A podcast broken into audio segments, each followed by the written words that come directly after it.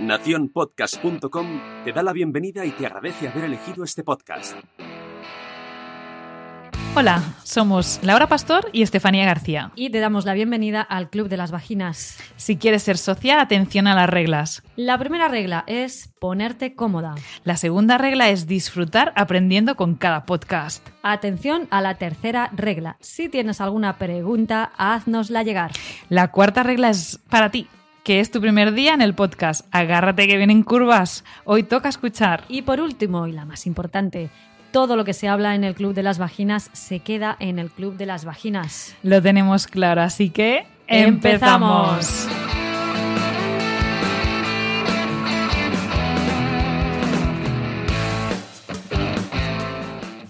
Todo el mundo ha escuchado una buena cantidad de mitos sexuales especialmente durante la adolescencia. Sin embargo, desafortunadamente, algunos mitos pueden persistir hasta la edad adulta y afectar la forma en que nos relacionamos con nuestra vida sexual. Con nuestra reunión anterior sobre la sexualidad no tuvimos ocasión de comentar algunos mitos más, porque es que no acabamos, así que aquí estamos desacreditando a algunos de los conceptos erróneos más extendidos sobre el sexo. Masturbación, orgasmos y mucho más son los protagonistas de los siguientes minutos. Así que siéntate, relájate y aprende por qué deberías intentar dejar de preocuparte tanto por estos asuntos falsos sobre el sexo. Hoy en el Club de las Vaginas, más mitos sobre sexualidad.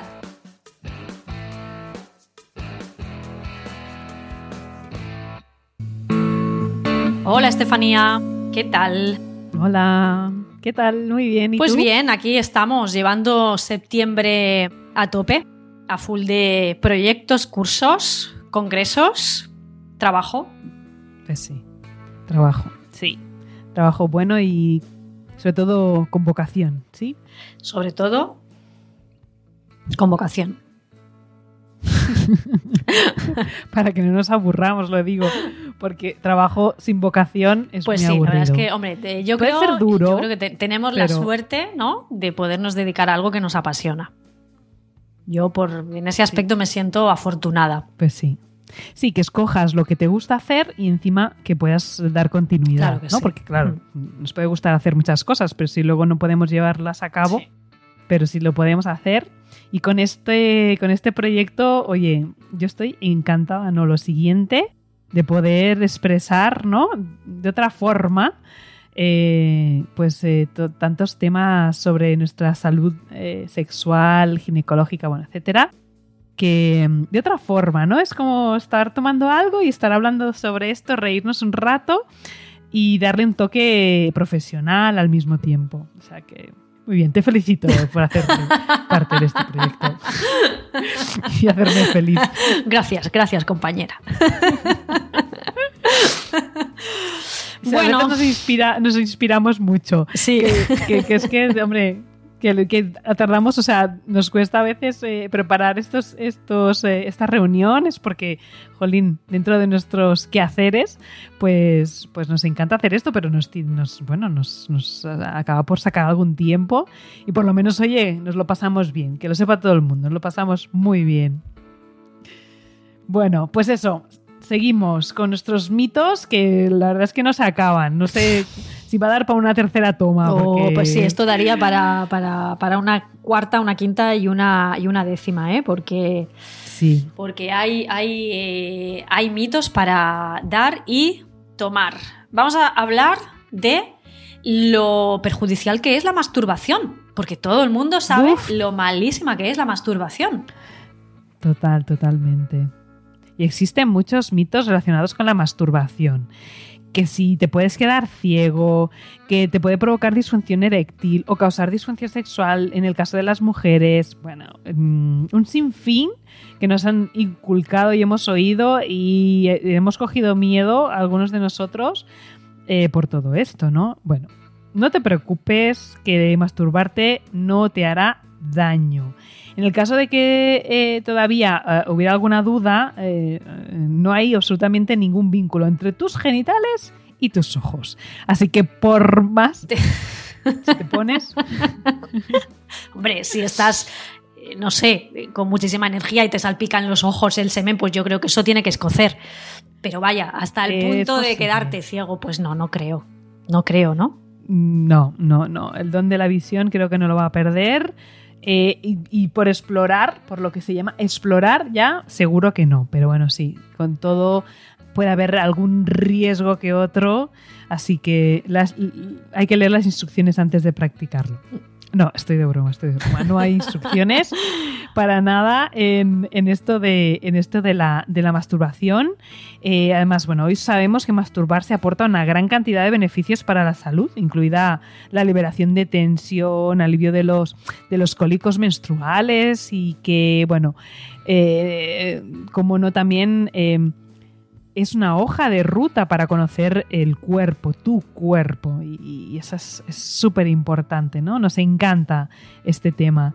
Eh, en cuanto a la noción de que la masturbación frecuente pueda causar disfunción eréctil, también es una preocupación falsa, falsísima, ¿vale?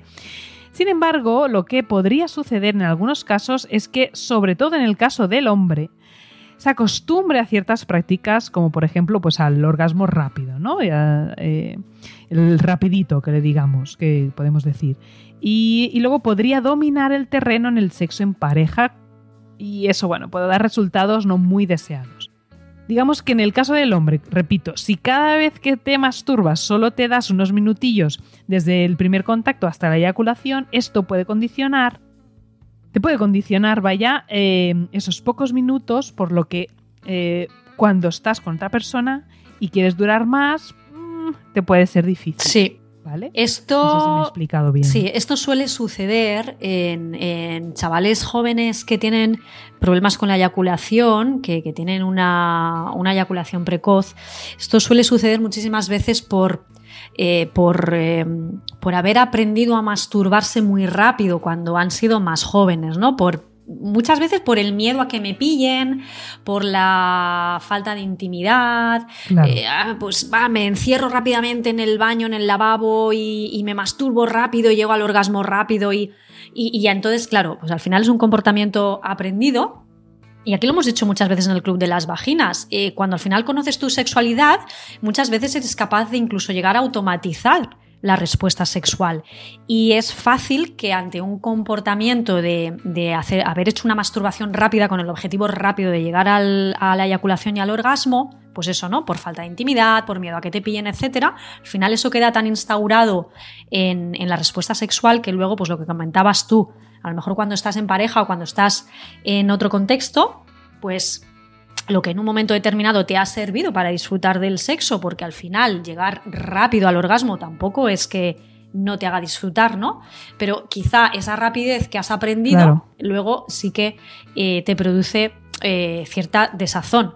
De ahí la importancia de una masturbación eh, suave, de una, de una masturbación em, que la puedas Consciente. saborear, consciente, y de ahí la importancia de una educación sexual saludable, ¿no? Y la masturbación entra dentro del aprendizaje sexual de las personas, como habíamos hablado en, el- en la reunión anterior, ¿eh? de esa, esa, eh, esa sexualidad que, que ya la empiezas a descubrir cuando eres un crío, ¿no? Cuando eres pequeño. Sin conciencia adulta de lo que es el sexo, sobre todo, ¿vale? Claro. Sí, es verdad. Eh, te recordamos que hay una primera reunión sobre masturbación que prometimos que haríamos más porque es verdad que se puede hablar mucho sobre masturbación, pero ya existe una, una reunión no hace mucho eh, sobre masturbación. Así que en el Club de las Vaginas ya tocamos este tema. Si quieres saber un poquito más, pues ahí lo tienes. Conclusión. La masturbación tiene beneficios para dar y regalar. Yuhu. Es saludable y segura eh, siempre y cuando te sientas bien haciéndolo, ¿vale? Eh, es común y normal. O sea, no tiene que ser un tema de vergüenza, uy, ese hace, yo lo hago, no lo hago, esas cosas. Y, mm, bueno, que sepas que mucha gente se masturba, eh, pero dijimos estadísticas que rozan el 90% de la población se masturba, mujeres también. ¿Vale? Que esto también es un mito. ¿La mujer se masturba? Sí. Em, y bueno, pero hay también personas que no se masturban. Y está bien, todo está bien, ¿vale? Todo, todo el mundo tiene un interés diferente en la masturbación.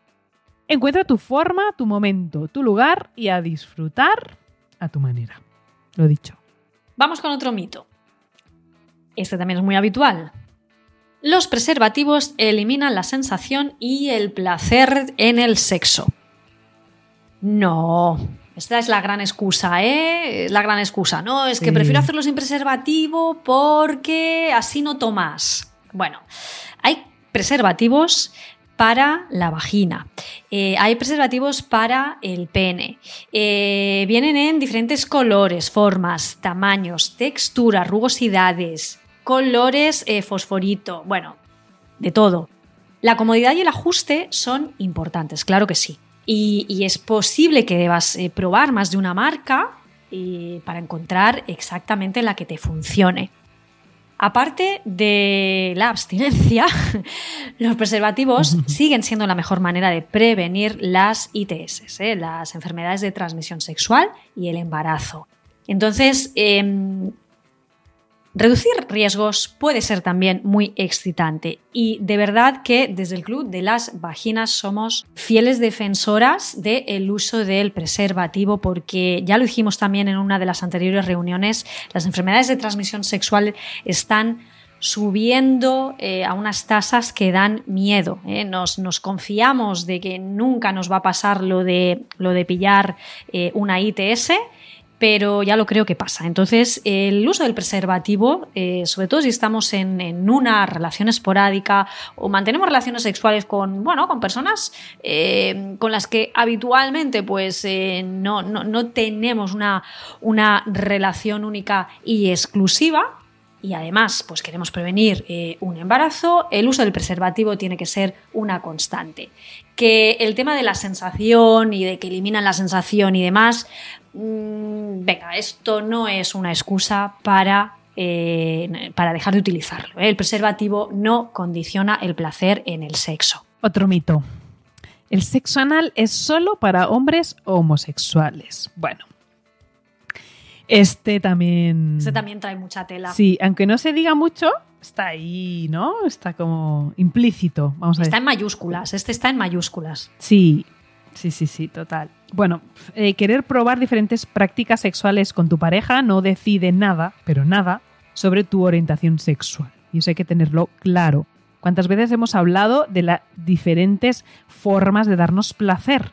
Y el ano es una de ellas. Otra reunión que tenemos súper importante, los cinco sexti sex sentidos. Que, exacto. ese, ese es un, una reunión, pero para enmarcar, ¿vale? Y si te aburres, si estás ahí como que, jo, siempre lo mismo, tal. Eh, bueno, pues nada, este, este tema mmm, da, para, da para mucho y esa reunión te va a ayudar un montón volviendo al tema del el ano y hombres, hombres, hombres homosexuales o bueno, homosexuales en general, eh, muchas personas disfrutan de, de, de, placer con el sexo anal y no, no hay que descartarlo hasta probarlo, ¿no? O no hablar mal o despreciar. Ah, es que mm, tú, tú tienes sexo anal. Pues sí, y me gusta mucho. Pues oye, un día tenemos que hablar sobre el sexo anal, ¿eh? Un día hablamos. Lo promete.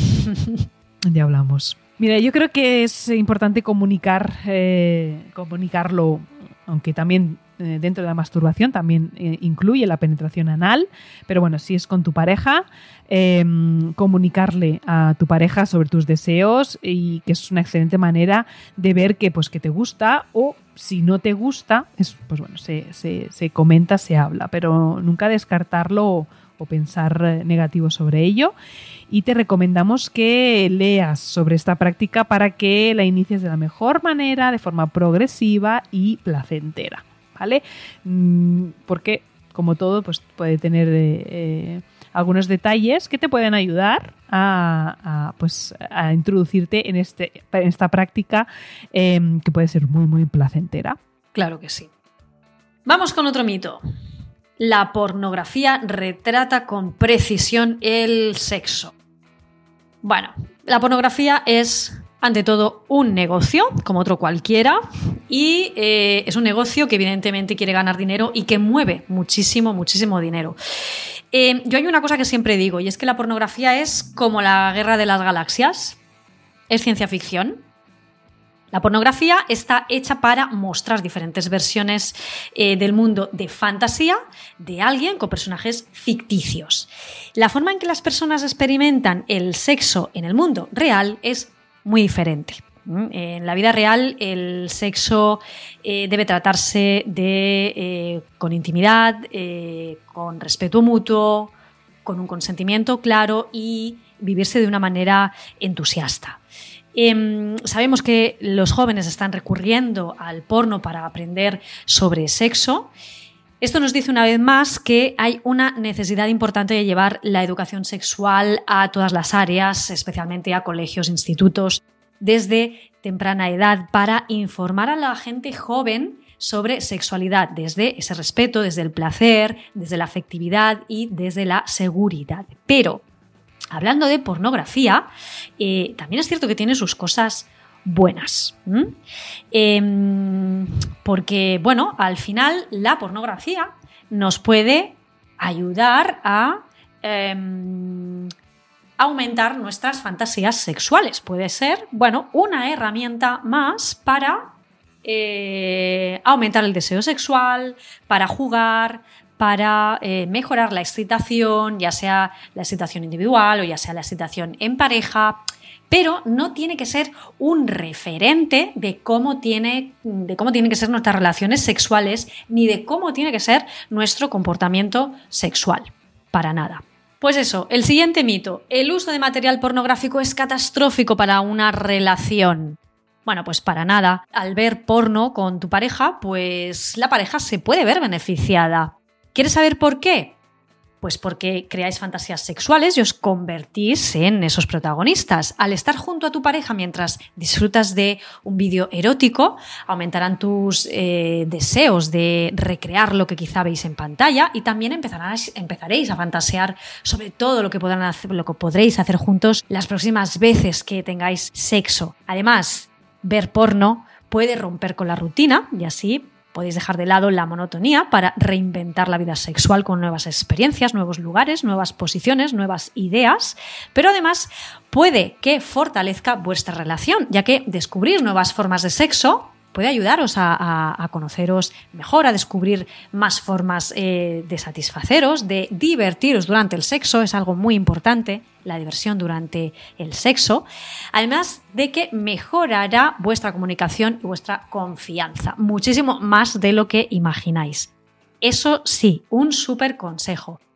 Escoged porno con un enfoque feminista que se acerca muchísimo más a la realidad sin perder de vista lo que, lo que os he comentado antes, lo que hemos comentado antes, que al final el porno es ciencia ficción, como la guerra de las galaxias.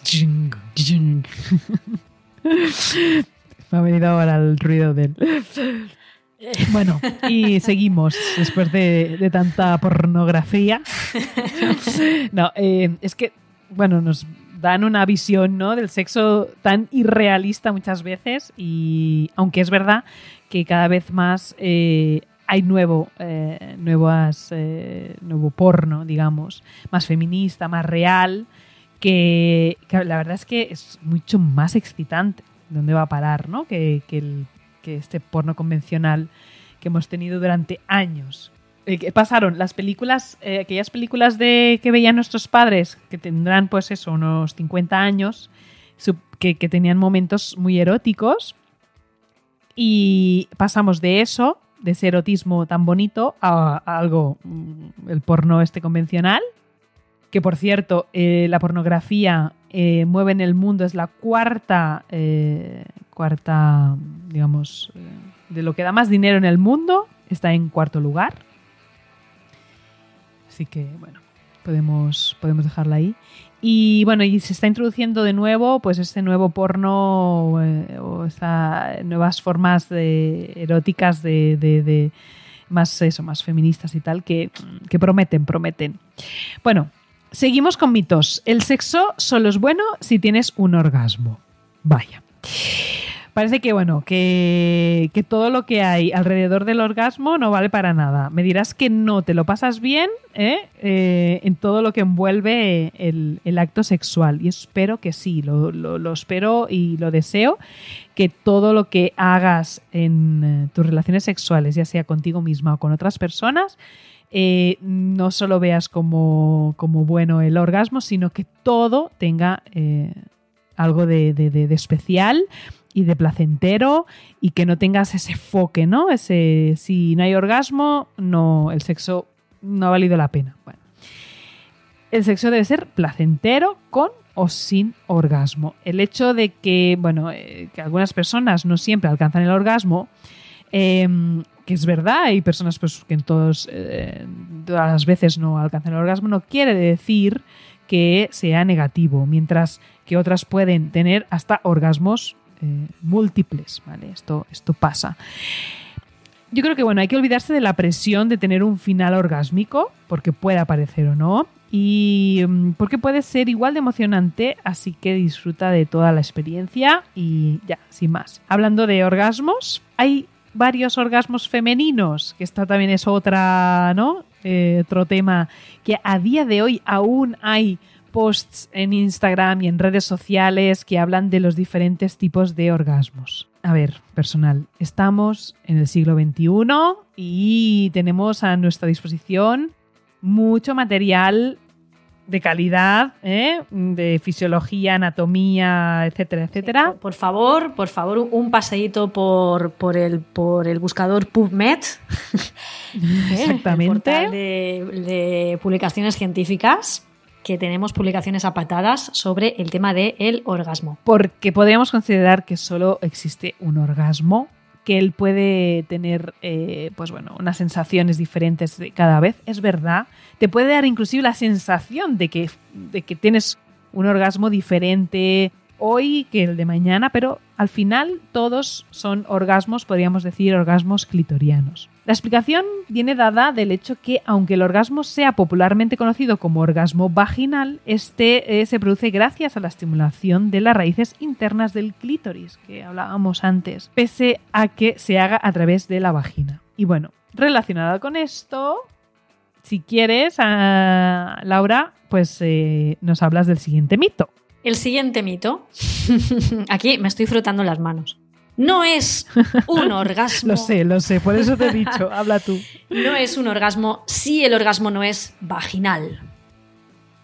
Quizás gracias al ideal súper hipersexualizado difundido por la pornografía más mainstream, por la pornografía más comercial, muchas personas se quedan estancadas durante mucho tiempo con la idea de que el orgasmo de una mujer es una experiencia puramente vaginal, ¿eh? vaginal coital lograda mediante la penetración repetida. Freud, nuestro amigo Freud, también hizo un flaco favor al respecto, describiendo una diferencia, una dicotomía entre el orgasmo vaginal con penetración, como el orgasmo adulto, mientras que el conseguido con fricción en el clítoris eh, lo describió como un orgasmo infantil. ¿no? De ahí viene el mito en esa diferenciación entre el orgasmo clitoriano externo inmaduro versus el orgasmo vaginal, el orgasmo adulto. Bueno, el orgasmo, como comentabas tú, Estefanía, el orgasmo es un orgasmo y da igual eh, cómo se llegue a manifestar. La verdad es que las vías para llegar al orgasmo son múltiples. Puedes llegar al orgasmo a través de una estimulación de los pezones, puedes llegar al orgasmo a través de la estimulación de, lóbulos, de los lóbulos de, de las orejas. Es decir, hay orgasmos descritos a través de la estimulación de múltiples partes del cuerpo. Y un orgasmo es un orgasmo. No hay orgasmos de clase A ni orgasmos de clase B. El orgasmo es fantástico, ya sea a través de una estimulación externa, vulvar, a través de una estimulación del glande del clítoris o a través de una estimulación de las paredes vaginales que indirectamente también, también en la mayoría de las ocasiones, la estimulación es del clítoris, sí o sí. Entonces, el mito de que el orgasmo de clase A es el vaginal, para abajo también, nos lo cargamos directamente. Un mito más.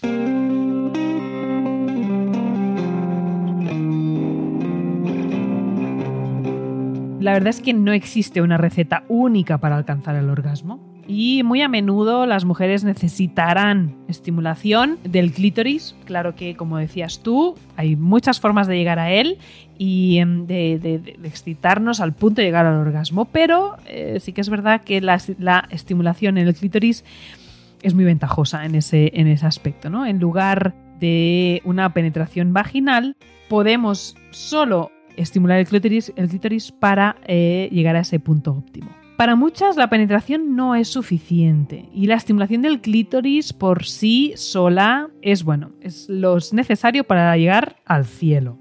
¿Vale? Eh, de hecho, de acuerdo con un estudio em, con el Essential of Obstetrics and Gynecology, de las mujeres que alcanzan el clímax sexual, el 25% logra el orgasmo con sexo con penetración y el 75% necesitaría estimulación del clítoris. Con estos datos, bueno, nos podemos hacer una idea. Y es por eso que tanto hombres como mujeres harían bien en aprender y entender lo antes posible sobre sus cuerpos y los de sus parejas y tratar de comprender qué los motiva individualmente. Y a partir de ahí, pues rompemos estos super mitos ya por fin, que hablaremos mucho más sobre ellos, seguro. Pero bueno, ahí seguimos, ahí seguimos. Vamos con otro. Venga. Vamos con otro. ¿Existe la eyaculación femenina? Esta gran pregunta a mí me la hacen muchísimo en formaciones, en talleres, pacientes, amigas. Bueno, pues sí, sí que existe la eyaculación femenina. En la pared anterior de la vagina se encuentran unas glandulitas muy chiquititas, eh, son, los que, son las llamadas glándulas parauretrales, las cuales son las responsables de la eyaculación femenina habitualmente en el momento del orgasmo. Em, esta eyaculación es una pequeñísima cantidad de flujo blanquecino que drena por estas glándulas eh, y, drena o, bien directamente a la uretra o drena eh, em, a la zona eh, drena hacia la vulva, al lado y lado de la uretra, en la zona externa. Y diversos estudios bioquímicos han encontrado en este líquido el mismo tipo de marcadores específicos, antígeno prostático específico, fosfatasa ácida y glucosa, que son los mismos, marcadores de, eh, que obtenemos del semen de, la próstata masculina. Em, asimismo, también contiene pues, sustancias antimicrobianas como, como eh, minerales, como, como el zinc, cuya función es la de proteger de posibles infecciones urinarias, lo que supone una ventaja evolutiva respecto al pasado. Em, sí, las mujeres también tenemos próstata, de hecho estas glandulitas parauretrales eh, son las homólogas a la próstata del pene, son están hechas eh, histológicamente hablando, es decir, el tejido es exactamente el mismo. Ya sabéis que cuando somos embriones, em, todas las personas somos iguales, lo que pasa es que a medida que van avanzando las semanas, pues nos vamos organizando de manera diferente. Así que sí, eh, tenemos próstata, tenemos próstata femenina y eyaculamos, podemos eyacular. Otros mitos. Los adultos mayores, o sea, gente tercera edad, vamos a decir así, no tienen relaciones sexuales. Bueno. El sexo puede verse y sentirse diferente en cada etapa de la vida, lo hemos dicho y lo dijimos en la primera reunión de este tema incluso en eh, personas en la tercera edad sigue siendo un ser sexual y debe continuar aprendiendo explorando su sexualidad, ¿por qué no? Y bueno, todo esto sin importar cuántas velas haya en su pastel de cumpleaños. Es decir, eh, la sexualidad hasta la muerte y el eh, placer sexual arriba. Y que no por ello, no por pasar los años, no por pues pasar eh, a tener, pues estar en una menopausia, andropausia, todas las pausias, eh, debemos eh, retirar tema sexo de, nuestra, de nuestras vidas porque todo, pues lo que decíamos, ¿no? Cualquier caricia, cualquier em, masturbación, todo eso es sexo y todo lo que nos da placer hay que continuarlo siempre. Aunque nadie nos lo quite, por favor. sí, es verdad que puede haber menos. Eh, claro que sí. Pues bueno, apetencia, deseo, por sea lo, por, lo que sea. Menos, bueno, más, más que... Eh, pero cualquier fase de tu vida, lo que ¿no? Cambia sobre todo es, quizás, es el impulso, ¿no? Es el impulso, ¿no? Es decir, no, no, no tienes el, mismo ímpetu a los, a los 20 años que a los 80. Bueno, pues es habitual, ¿no? Es, es normal, ¿no? Ni te apetecen las mismas cosas porque, bueno, también es cierto que que al final eh, la experiencia es un grado, entonces, pues bueno, eh, eh, la sexualidad y cómo entendemos la sexualidad y la vivencia de la sexualidad va variando, pero que el hecho de convertirnos en, en personas mayores, seniors, de avanzada edad, no va a implicar que eh, la sexualidad se, se, inhiba por completo. Simplemente va a cambiar. La expresión de ese deseo sexual o de esa apetencia sexual va a cambiar. Y bueno, y tenemos otro que, que también es muy habitual, que es pensar que las personas con discapacidades o con enfermedades crónicas o eh, discapacidad eh, funcional, física, no, no, pueden tener relaciones sexuales. ¿eh? pues esto también es súper habitual. Muchas personas tienen diferentes niveles de habilidad e independientemente de la capacidad de una persona, sigue siendo un ser sexual y se puede seguir disfrutando de las relaciones sexuales consensuales como cualquier otra persona que no tenga determinadas eh, capacidades mermadas. Es muy habitual y esto también lo vemos eh, muchísimo en la consulta, ¿no?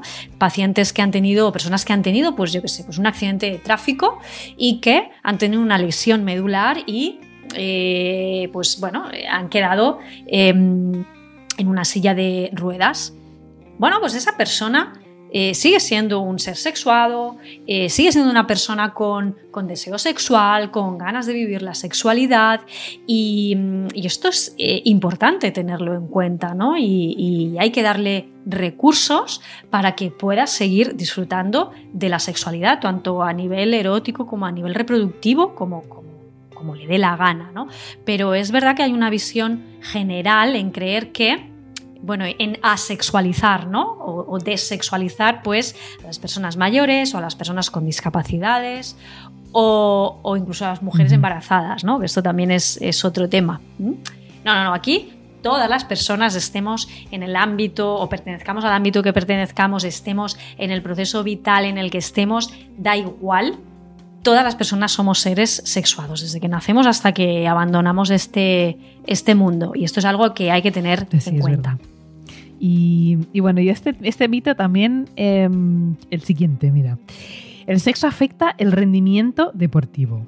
Parece, parece intuitivo, ¿verdad? O sea, el, hacer ejercicio exigente como es el sexo, aunque mm, no, o sea, tampoco hay que estar saltando de liana en liana cuando hacemos sexo, pero bueno, puede ser el salto del tigre desde el Puede ser extenuante a veces. Mm, se dice que disminuirá eh, tu resistencia, por lo que probablemente no deberías jugar ese partidito o, correr un maratón importante, bueno, alguna prueba importante. Yo me acuerdo de una persona, una conocida, que bueno, hace muchísimos años que no, no tengo ya relación, me acuerdo que, que, se quejaba porque, porque su pareja era deportista y tenía ese problema. Uno, que cuando tenía competición tenían que estar eh, en secano Exacto. A, pan y agua. Y, otra, em, que cuando entrenaba mucho eh, tenía menos apetencia sexual. Eh, entonces, bueno, me acordaba ahora. Y, bueno, ¿qué, es lo que pasa? Durante años, entrenadores, bueno, a día de hoy puede ser que aún continúen algunos eh, entrenadores de los mejores deportistas, han prohibido a sus atletas que tengan relaciones antes de eventos importantes por miedo a que su rendimiento pues, se debilite. Y eso, no sé si lo has oído tú, pero yo lo he oído varias veces, ¿no? Sí, sí, sí, sí. Sí, sí, sí. Sí, sí. No, no, no, no, porque hay estudios, estudios recientes que muestran que tener relaciones sexuales el día anterior a participar en una competición deportiva no afecta el rendimiento. Aún así, los investigadores señalan que aún se debe realizar más investigaciones con respecto a los posibles efectos psicológicos del sexo en lo que respecta al rendimiento deportivo, por ejemplo. Aunque yo solo le veo cosas positivas, pero bueno, a nivel psicológico. Claro que sí. Veis que al final, vamos a ver, es que esto esto es coherencia. Al final, lo, mira, los estudios, eh, yo los que me he leído, los últimos que me he leído son de la ISSM, de la Sociedad Internacional de Medicina Sexual. Quiero decir que. Son serios. Que, que, no son moco de pavo. Pero al final es coherencia, ¿no? Es decir, eh, mm, que tengas sexo la noche de antes, quizá lo que te perjudica es que esa noche de antes, pues igual te vas a dormir a las 2 de la madrugada, pero no el sexo en sí. Porque al final es que eh, es lo que tú comentas, la ISSM está publicando estudios que, al contrario, lo que, lo que avalan es em, los efectos favorables que tiene el sexo el día de antes e incluso que, que no tiene ninguna afectación negativa sobre el rendimiento deportivo al día siguiente. Pero bueno, es eso, ¿no? Si, si el Kiki te apetece echarlo a partir de las 12 de la noche y te lías, te lías, te lías, te lías, ¿no? Porque a veces es aquello que te pones, te pones y ¿no? Y con los nervios del día siguiente no tienes ganas de dormir y pues claro, igual al día siguiente estás reventado, pero porque al, final has acabado pillando el sueño tarde, ¿no? Pero no porque el sexo en sí afecte a nivel, a nivel de rendimiento, te vaya a afectar la prueba que tengas o la competición que tengas al puede día ser siguiente. que necesites pues, dormir un poquito más, pero no que sea el, el sexo en sí.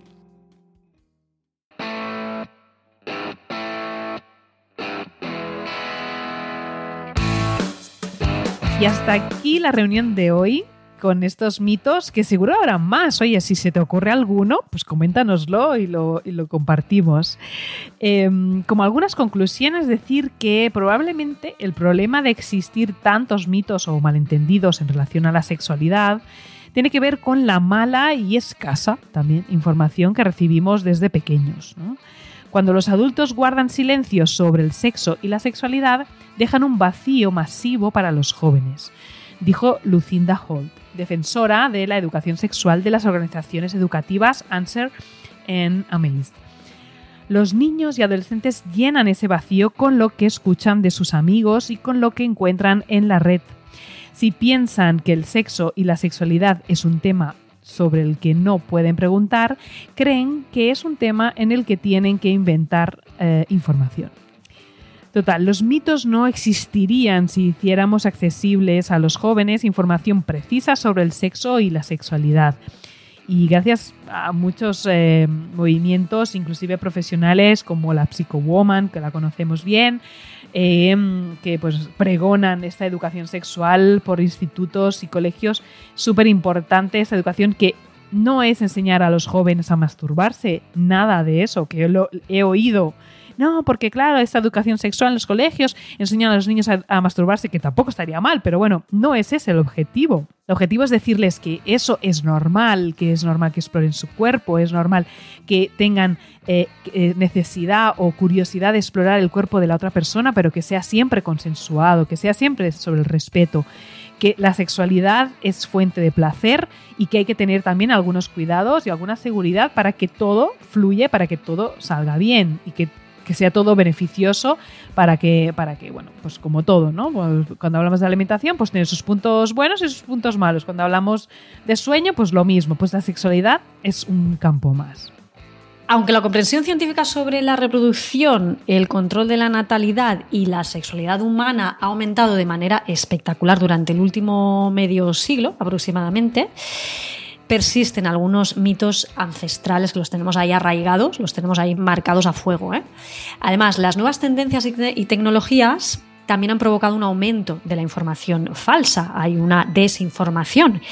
Y en España, por ejemplo, se dedican los esfuerzos eh, a aplastar los programas integrales de educación sexual, es decir, planes de estudio de educación sexual que no se basan en la educación basada únicamente en la abstinencia, enseñan el consentimiento eh, y abordan temas como la sexualidad y la identidad de género, pues bueno, les cuesta muchísimo abrirse terreno.